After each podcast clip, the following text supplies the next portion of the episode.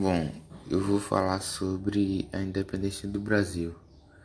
É, tudo começou quando a família real é, fugiram de Portugal, pois as tropas francesas haviam invadido o país. Daí, chegando aqui no Brasil, eles se instalaram lá em Rio de Janeiro. É, depois da chegada da família real ao Brasil, é, ocasionou várias mudanças aqui no Brasil, é, ao ponto de se tornar esse país independente. Ou seja, é, melhorou muito a economia, é, a comercialização, é, o desenvolvimento da cidade, das cidades e tudo mais. Daí, em 1820 chegou um avaral pedindo para que o rei Dom João VI voltasse para Portugal. Daí ele voltou.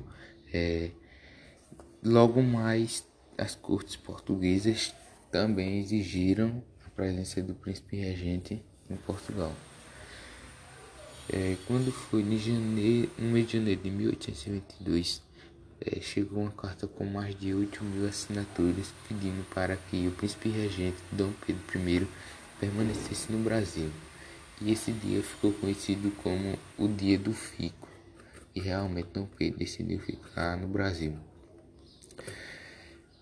É, no dia 7 de setembro de 1822, às margens do rio Ipiranga, é, certamente o príncipe Dom Pedro I decidiu é, proclamar a independência é, tornando assim um país, o Brasil um país independente é, e não sendo mais colônia com Portugal.